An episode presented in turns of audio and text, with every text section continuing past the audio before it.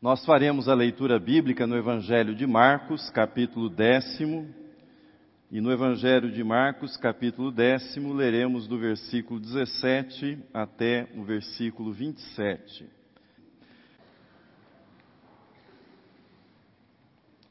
Se um atleta quiser melhorar o, o seu tempo, melhorar as suas marcas, se esse atleta for, por exemplo, um velocista, ele terá que descobrir o que lhe falta. Talvez lhe falte um melhor posicionamento do corpo, talvez lhe falte mais concentração, mas isso que lhe falta poderá fazer a diferença entre ganhar uma medalha ou perdê-la, entre estar no pódio ou estar fora do pódio. Um jovem profissional, brilhante, poderá descobrir que aquilo que lhe falta, por exemplo, é controlar o seu temperamento explosivo. Que lhe falta um pouco mais de paciência e diplomacia com as pessoas para que ele possa ascender na sua carreira.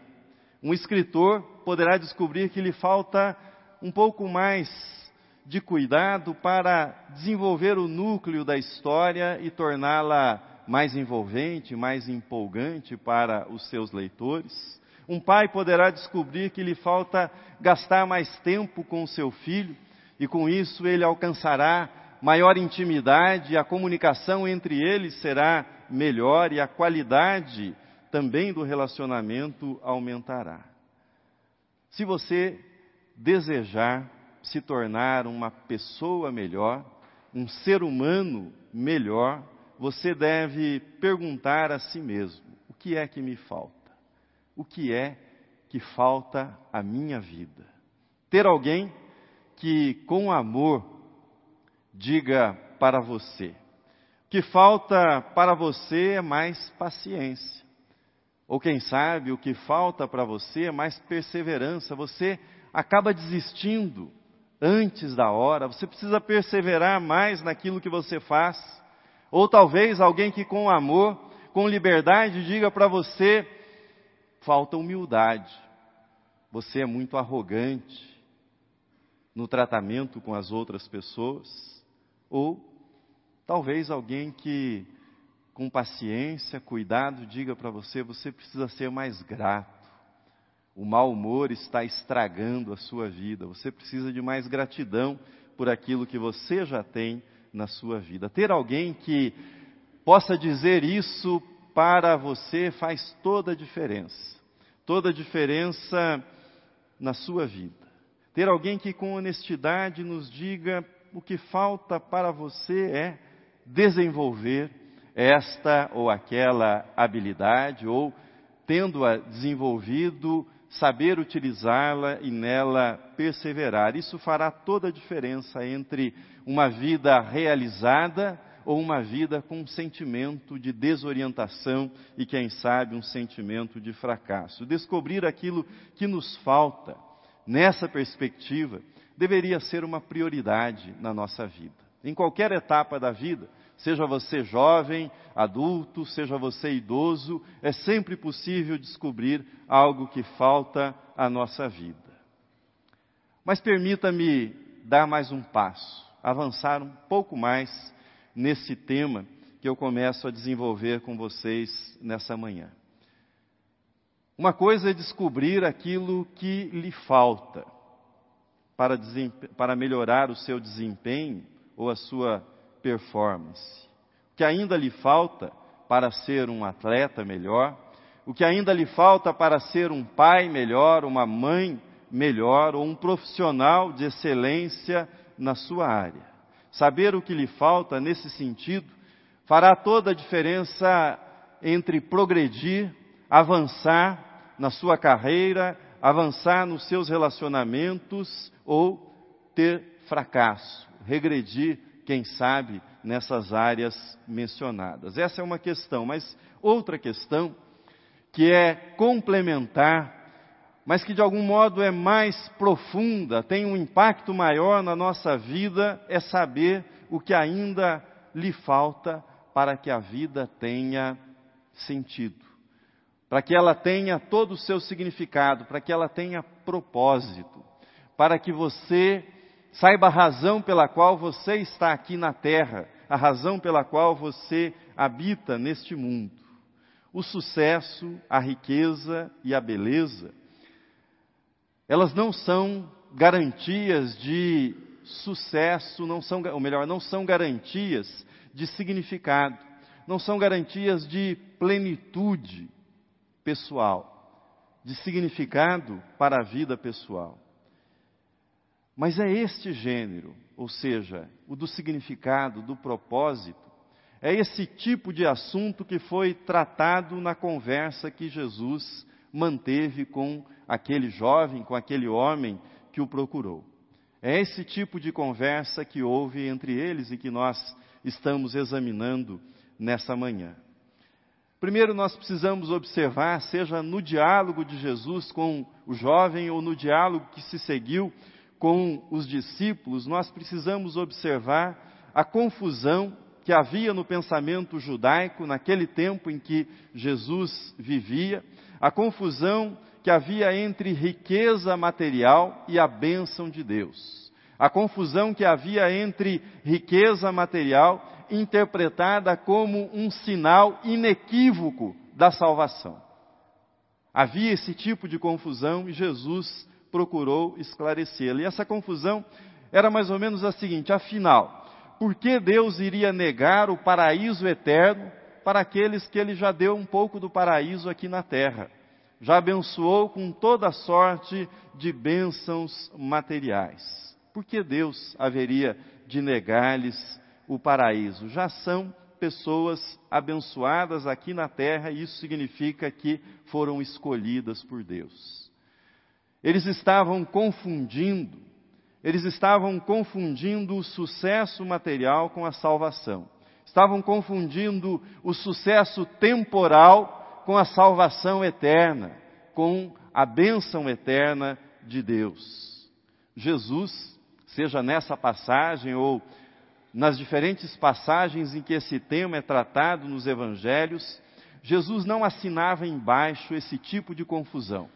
Jesus não era adepto de cosmovisões reducionistas no que diz respeito à riqueza, aos bens materiais. Por exemplo, Jesus não via, em nenhum momento você encontrará nos evangelhos esse tipo de perspectiva, ou seja, ele não via uma grande fortuna, ele não via uma grande fortuna necessariamente como fruto da exploração, para a decepção dos socialistas. Ele não via.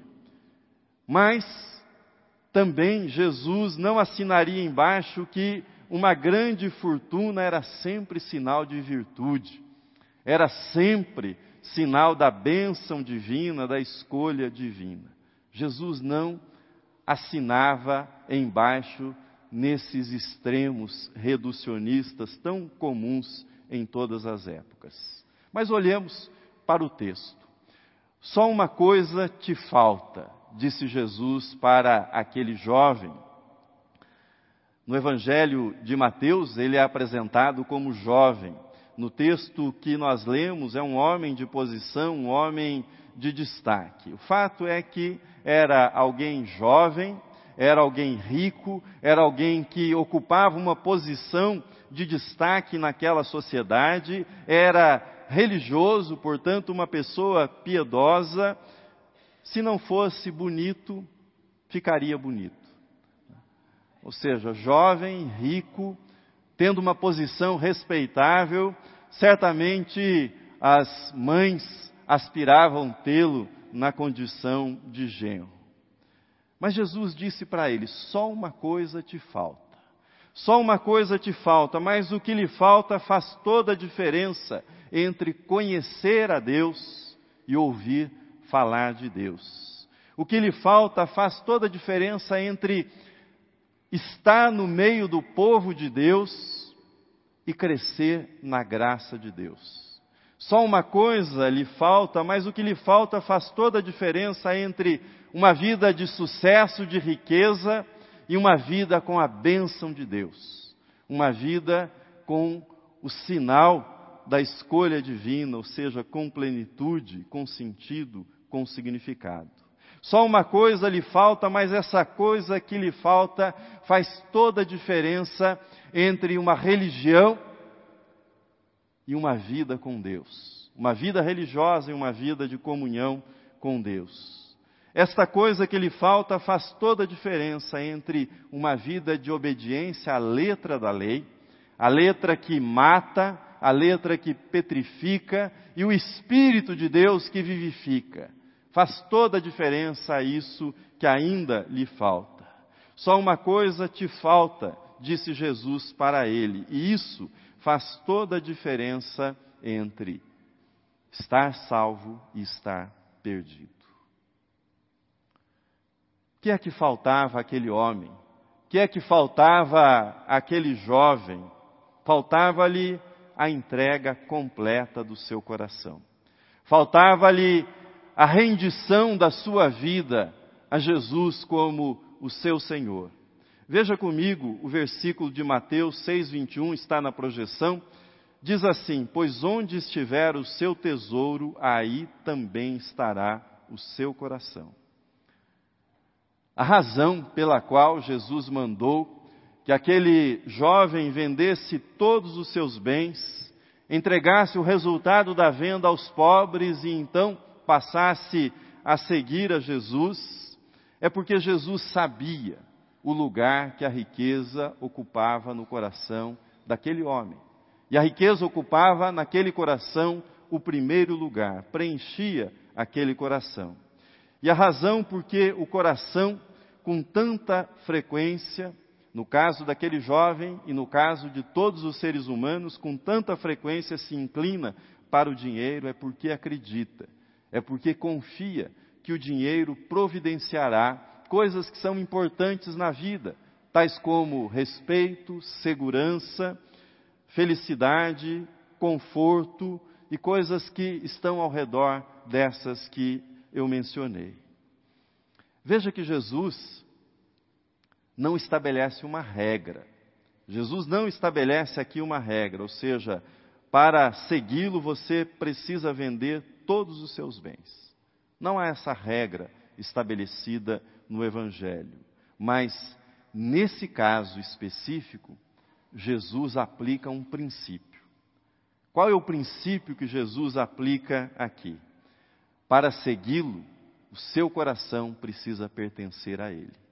Para segui-lo, Ele precisa estar em primeiro lugar na sua vida. A sua lealdade não pode ser dividida entre a riqueza e Jesus a sua lealdade não pode ser dividida entre qualquer outra coisa e Jesus, ou seja, aquilo que o separa de Jesus, da lealdade a Jesus, deve ser eliminado, deve ser tirado do caminho. Esse é o princípio.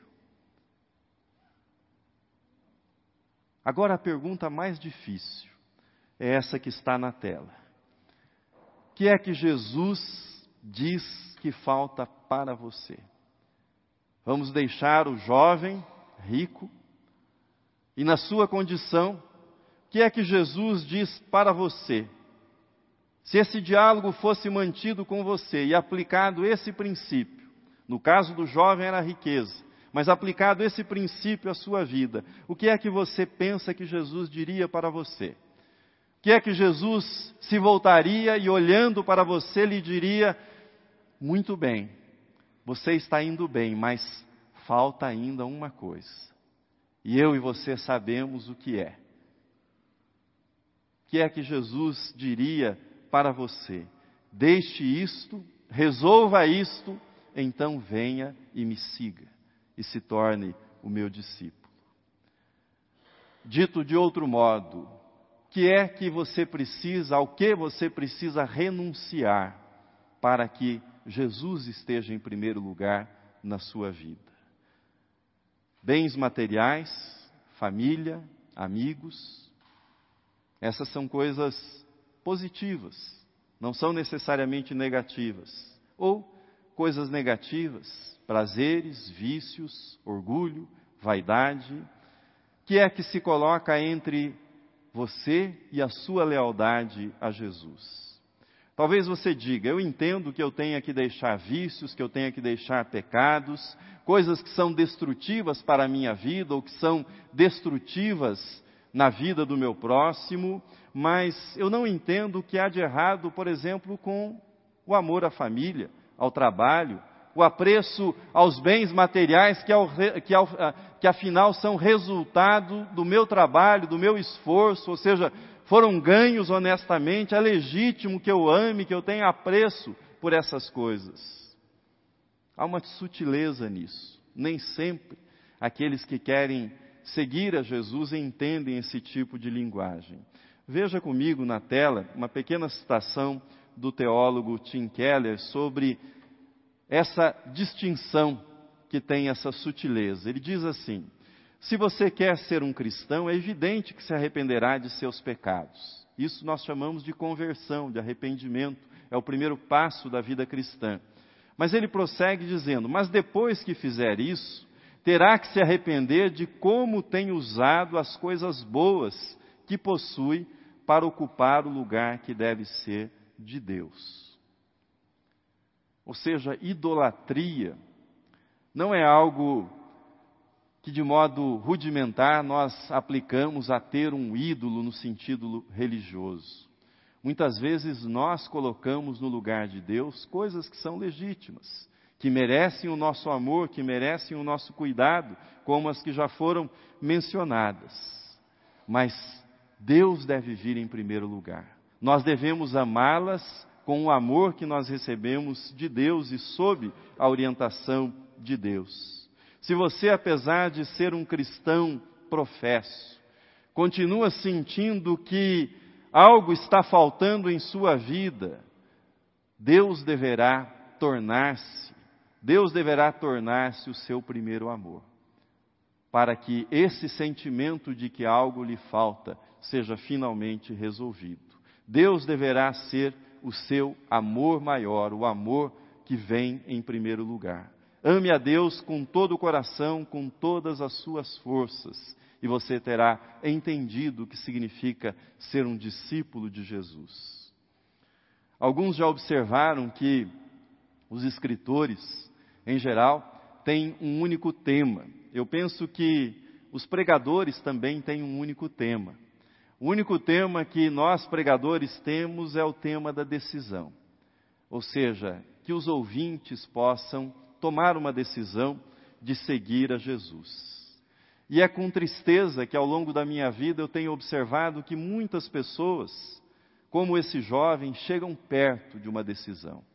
Muitas pessoas gostam de Jesus, admiram Jesus, gostam da mensagem do Evangelho, mas têm receio de colocarem Jesus em primeiro lugar, de colocar Deus em primeiro lugar. Acham que perderão aquilo que é essencial da sua própria vida.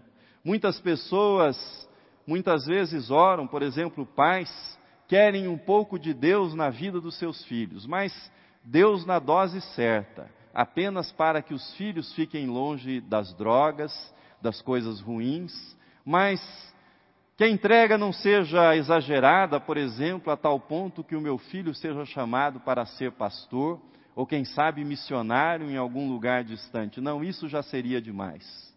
Um pouco, Deus na dose certa. O Evangelho é radical. O Evangelho não admite esse tipo de negociação. Nós não podemos olhar para o reino de Deus como um investimento que nós administramos com alguma racionalidade, por exemplo, no caso dos bens. Nós vivemos na perspectiva que 90% é para a nossa vida, 10% eu faço um investimento na eternidade. Não. Isso não é o reino de Deus, não significa entender a vida na perspectiva do reino de Deus. O reino de Deus é algo no qual você mergulha, é o ar que você respira, o chão que você pisa, são as misericórdias de Deus que envolvem a sua vida o tempo todo. O reino de Deus é algo que ilumina todos os seus passos, por isso não é possível manter essa perspectiva reticente que esse jovem tentou manter no encontro com Jesus que é que ainda lhe falta? O que é que Jesus diria para você nessa manhã e diz para você nessa manhã? Você tem ido bem, mas você sabe que ainda lhe falta isso. Quero terminar dizendo o que não lhe falta. O que é que não lhe falta? Veja comigo na tela, versículo 21. E Jesus, fitando, o amou e disse: Só uma coisa te falta. Vai, vende tudo o que tens, dá-o aos pobres e terás um tesouro no céu. Então, vem e segue. Veja na versão a mensagem. Jesus olhou nos olhos e, cheio de amor por ele, disse: Falta algo, falta algo. Mas neste texto fica claro que faltava algo para aquele moço, mas não faltava o amor de Deus para ele. Jesus olhou para ele com amor. Ele era rico, mas continuaria sentindo que faltava alguma coisa na sua vida, se ele não entendesse o amor que havia no olhar de Jesus.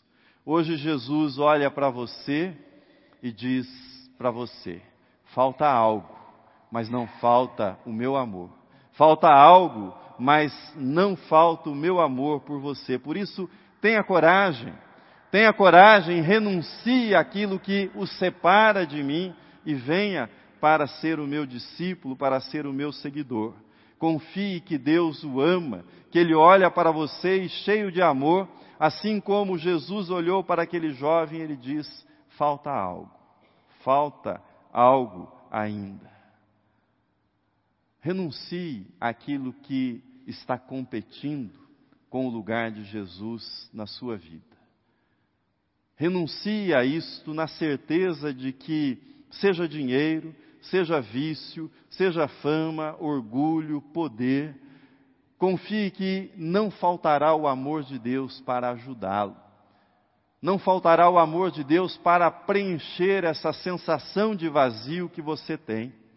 A vida eterna não é algo que você vai herdar depois da morte.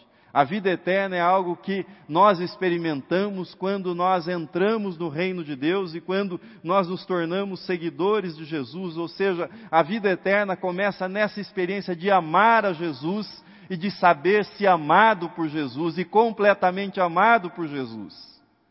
Por isso, não tenha medo de fazer essa renúncia e seguir a Jesus. Termino. Quero pedir a sua atenção para um detalhe que é incomum nos registros que nós encontramos nos evangelhos a respeito de Jesus.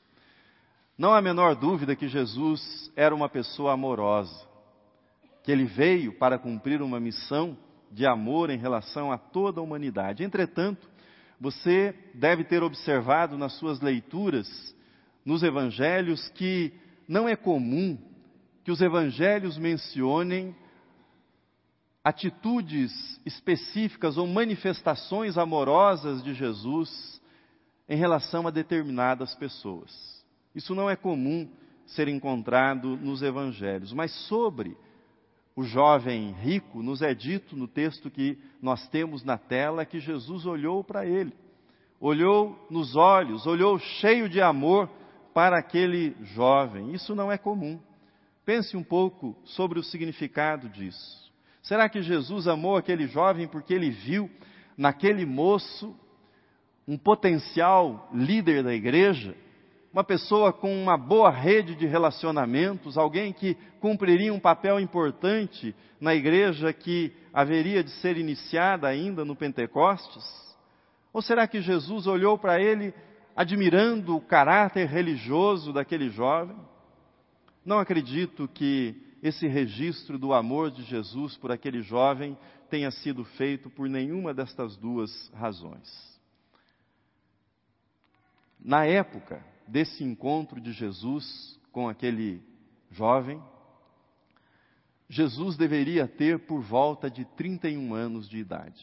Portanto, Jesus era um jovem também. Talvez aquele moço fosse pouco mais jovem que ele. Jesus tinha em torno de 31 anos. A identificação entre eles era natural. Era um jovem falando para outro jovem, mas mais do que isso. O verdadeiro jovem rico desse encontro, dessa conversa, é Jesus. Ele é o verdadeiro jovem rico. E o que Jesus estava pedindo para aquele jovem não era algo que ele não tivesse feito, que ele não tivesse conhecido. A renúncia que Jesus pedia para aquele jovem rico, Jesus a conhecia. Diz o Evangelho que ele tinha toda a glória com o Pai, todo o poder, que ele era um com o Pai em toda a eternidade, que ele havia vivido na eterna alegria, no eterno amor, e que ele deixou toda a sua glória e se fez carne e veio habitar entre nós. Na linguagem do apóstolo Paulo, na carta aos Coríntios, sendo rico, ele se fez pobre para a nossa salvação. Ao olhar para aquele jovem e ao fitá-lo com amor, o que Jesus estava dizendo, eu sei o que eu estou pedindo para você, porque eu fiz isso. Eu sou o jovem rico que deixou tudo para a sua salvação. Jesus se fez pobre para que nós pudéssemos ser salvos. Ele se fez pobre por nós. Ele não estava pedindo para aquele jovem algo que ele não tivesse feito, algo que ele não tivesse experimentado. Entender que Jesus é o verdadeiro jovem rico que deixou toda a sua glória e entrou no nosso mundo para a nossa salvação isso muda completamente o modo como nós olhamos para a riqueza, o modo como nós olhamos para os bens materiais, para a vida e para a própria eternidade. Não importa o que você sinta que ainda lhe falta, não importa. Saiba que não lhe falta, não lhe faltará jamais o amor de Jesus aquele que, sendo rico, se fez pobre para a sua salvação. Amém.